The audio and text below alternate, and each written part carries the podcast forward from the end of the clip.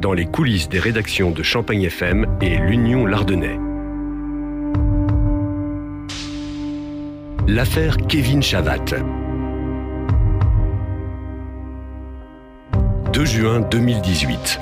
Encore sous le choc d'un accident de la route qui a coûté la vie à trois jeunes hommes une semaine plus tôt, les habitants de Mourmelon-le-Grand vivent un nouveau drame. Et cette fois, la victime est un enfant de la commune. Nous sommes le 2 juin 2018. Les infos avec Emmanuel Poli et tout d'abord, euh, Manu, un terrible fait divers à Mourmelon-le-Grand dans la Marne. Oui, c'est une information de nos confrères du journal L'Union. Un adolescent a été mortellement agressé cet après-midi dans un parc du centre de la commune.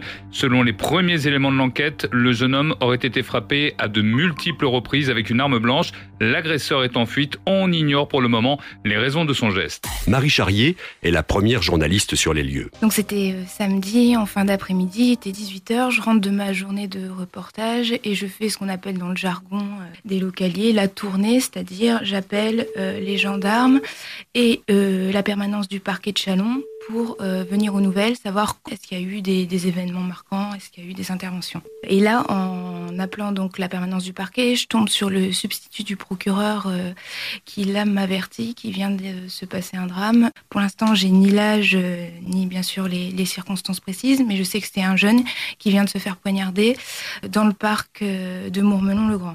Donc là, j'appelle immédiatement le correspondant de Mourmelon. Euh, il va directement sur place. Euh, je lui demande de recueillir les premières infos et de prendre les premières photos. Âgée de 23 ans à l'époque des faits, la jeune femme ne travaille pour le journal L'Union que depuis quelques mois. C'est la première fois qu'elle est seule de permanence le week-end et elle n'a jamais traité d'affaires criminelles par le passé.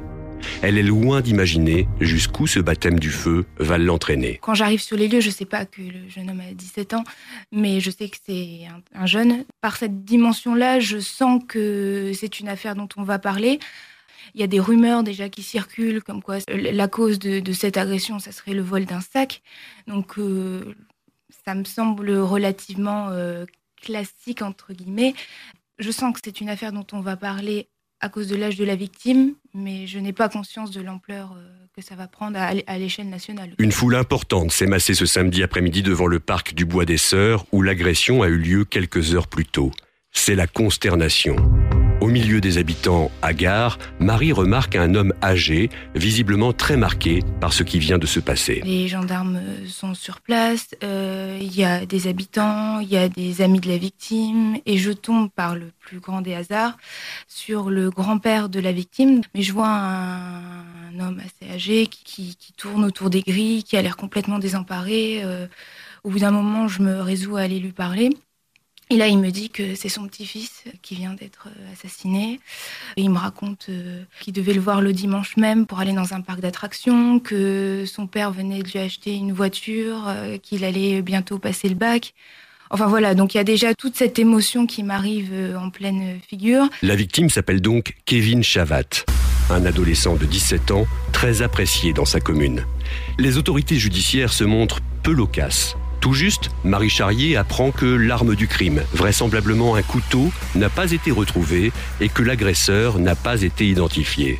L'adolescente, qui accompagnait la victime au moment de l'agression, devrait permettre de fournir une description détaillée du meurtrier en fuite. Selon ses premières déclarations, un simple échange de regards entre l'agresseur et sa victime serait à l'origine du drame. Mais un élément intrigue les enquêteurs, le nombre de coups portés une vingtaine au total. Un acharnement très inhabituel dans ce genre de situation.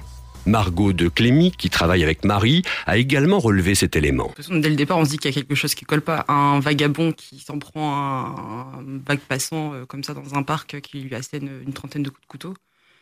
Il y a un truc qui colle pas. Et dès, dès le départ, euh, au sein des autorités, il se dit que c'est pas un vagabond. C'est pas, ça peut pas être ça. Marie Charrier rentre au bureau pour écrire son article. C'est là qu'elle prend conscience de la journée qu'elle vient de vivre. Oui, j'étais perturbée. En plus, euh, il avait l'âge de, mon cousin, donc tout ça, ça, ça a joué, ça a remué des choses. Mais après, j'avais, euh, j'avais ma double page en région que je devais fournir euh, avant 23 heures le soir même.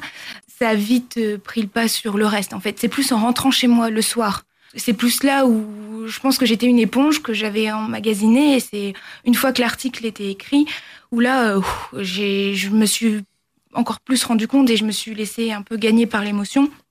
Sur place, je, cherchais d'abord à me faire confirmer que c'était un jeune de 17 ans, à, réussir à, avoir le maire de Mourmelon, qui était évidemment très sollicité. Je voulais recueillir son témoignage. Euh, je voulais aussi vérifier certains points avec le substitut du procureur qui était sur place également. Donc euh, c'est plus cette recherche de, de, de vérification d'informations qui m'a tenue et qui m'a permis de me concentrer aussi et pas de me laisser tout de suite trop gagner par euh, l'émotion. Après une nuit courte et agitée, Marie Charrier est de retour à Mourmelon. Mais cette fois, l'accueil est froid, glacial même. Les habitants n'ont pas apprécié son article et un détail les a particulièrement choqués. Quelque chose qui n'est vraiment pas passé, c'est j'ai écrit euh, que le, jeune était décédé euh, suite à une vingtaine de coups euh, à l'arme blanche. Ce détail-là n'est pas passé. Euh, on m'a reproché euh, d'avoir voulu faire le buzz. J'ai essayé d'expliquer que j'ai fait que mon métier, que c'était des informations euh, transmises par le parquet qui m'étaient du coup difficiles de taire, mais c'était vraiment dur. C'était difficile, même si c'était ces gens parlaient sous le coup de, la douleur. Les habitants m'en ont beaucoup voulu et, ils savaient même comment je m'appelais.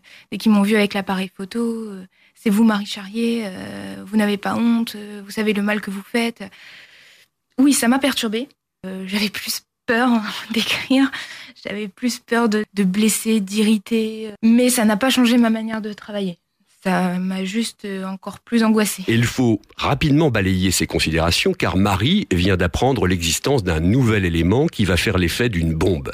Les gendarmes présentent aux habitants un portrait robot du suspect. Il a été établi à partir des déclarations de la jeune femme qui se trouvait avec Kevin au moment du drame.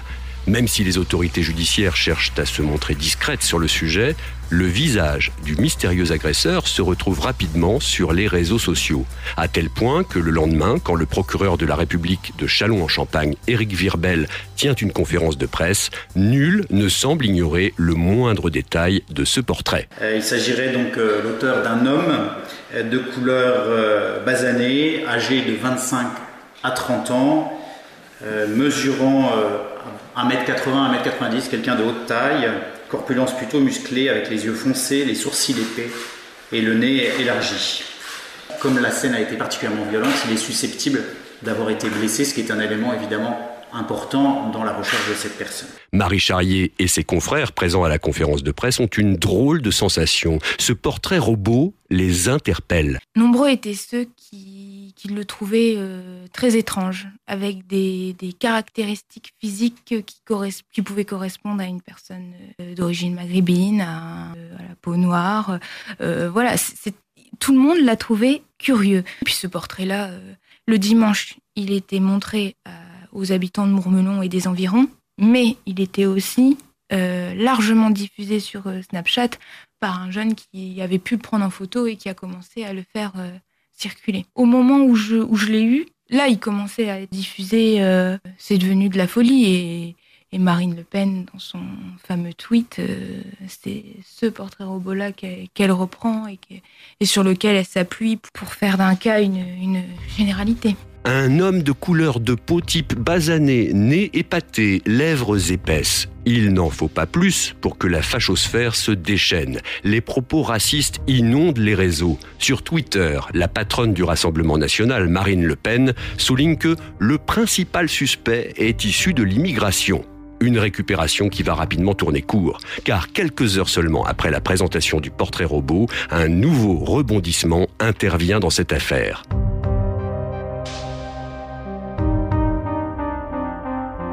Dans le prochain épisode, c'est un scénario machiavélique que vont découvrir les enquêteurs.